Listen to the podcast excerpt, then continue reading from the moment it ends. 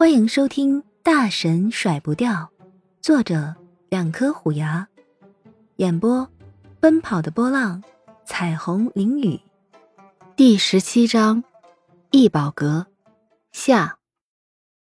这位小姐，不知道尊师的名讳是？炼丹师只要不是太不靠谱，都是被人们所熟知的。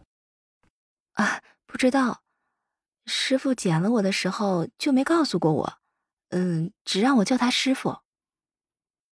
沈月雪继续装傻。哦，那还真是可惜了。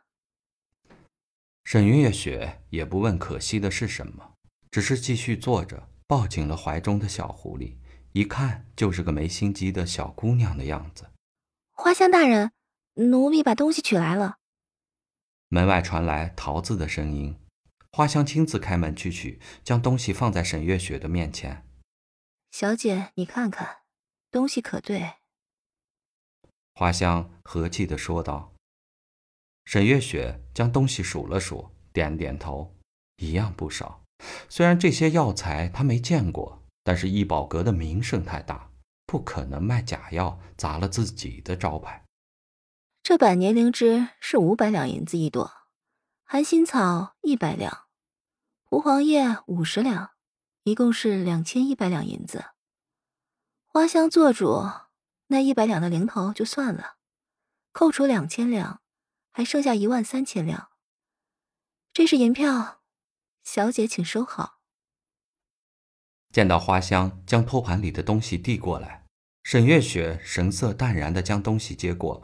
其实内心早已经激动的不行，自己还是第一次见到这么多的银子，哈哈哈，这感觉真爽。不行，淡定，装的最高境界就是淡定。沈月雪脸色平静的，慢慢的从身上拿出一个二十个铜板买的袋子，只是比刚才那个大了许多。沈月雪就要将东西直接装进去。小姐，药材这样放会失了灵气，如果不嫌弃，连着盒子一起带走吧。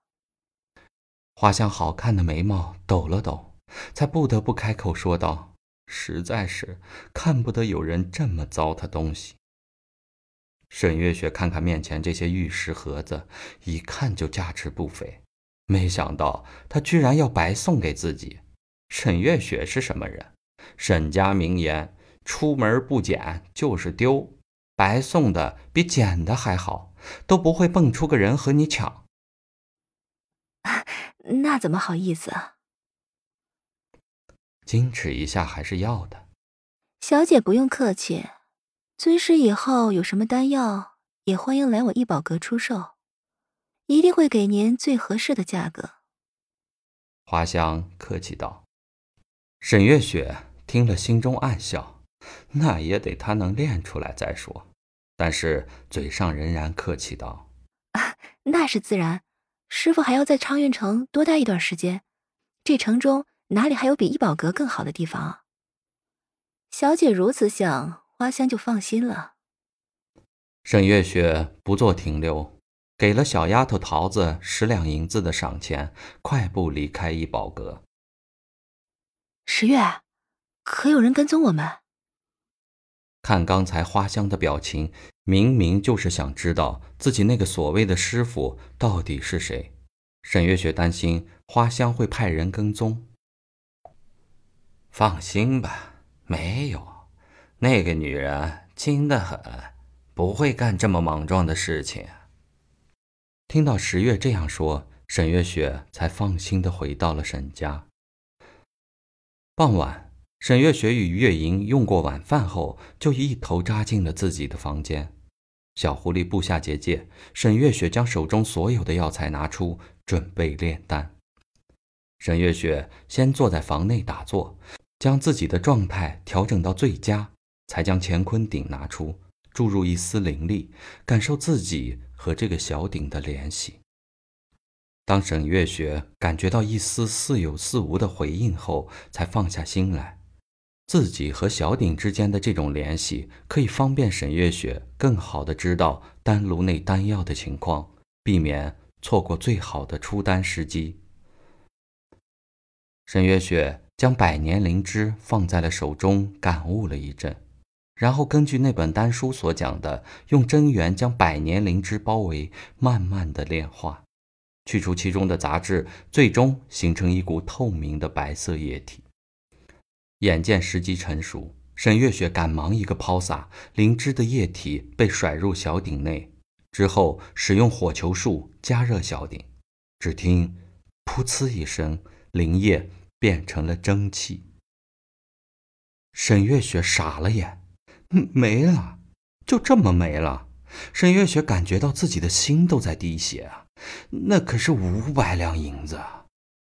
小狐狸在一旁聚精会神地看着，这不是他第一次看人炼丹，但是却是他看过的最正常的一次。比起以前，君莫只是将各种天材地宝扔到炉中，就不再过问了。沈月雪此刻显得再认真不过了。虽然失败了，但是至少灵液一下子就提取成功了，这也算是他迈出了成为炼丹师的第一步。小剧场，一下子赚了一万多两银子，感觉怎么样？说实话。当然，说谎话的孩子可不是什么好孩子。如果你不让我前十四年一直是个废材，老娘早就吃香的喝辣的了。呃，怎么感觉这话那么有道理呢？亲爱的，悄悄告诉你哦，下一集更精彩呢。